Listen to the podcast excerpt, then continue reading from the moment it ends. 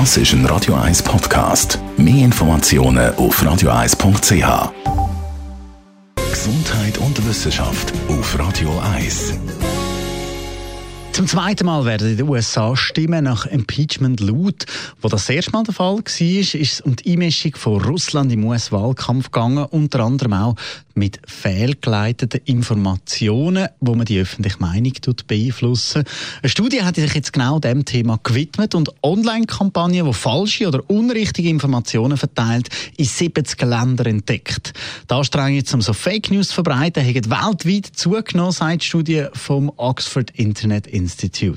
Im Moment sind sieben Ursprungsländer bekannt. China, Indien, der Iran, Pakistan, Russland, Saudi-Arabien und Venezuela. Facebook bleibe die beliebteste Plattform für so Kampagnen.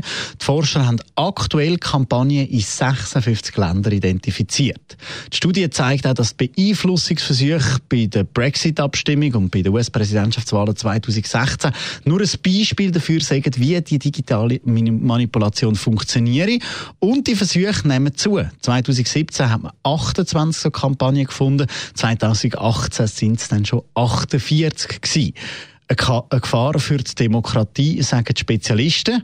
So Kampagnen werden aber nicht nur in demokratischen, sondern auch in autoritär geführten Ländern eingesetzt.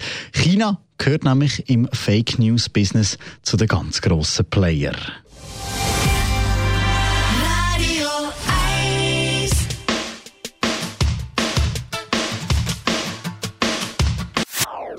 Das ist ein Radio 1 Podcast. Mehr Informationen auf radio1.ch.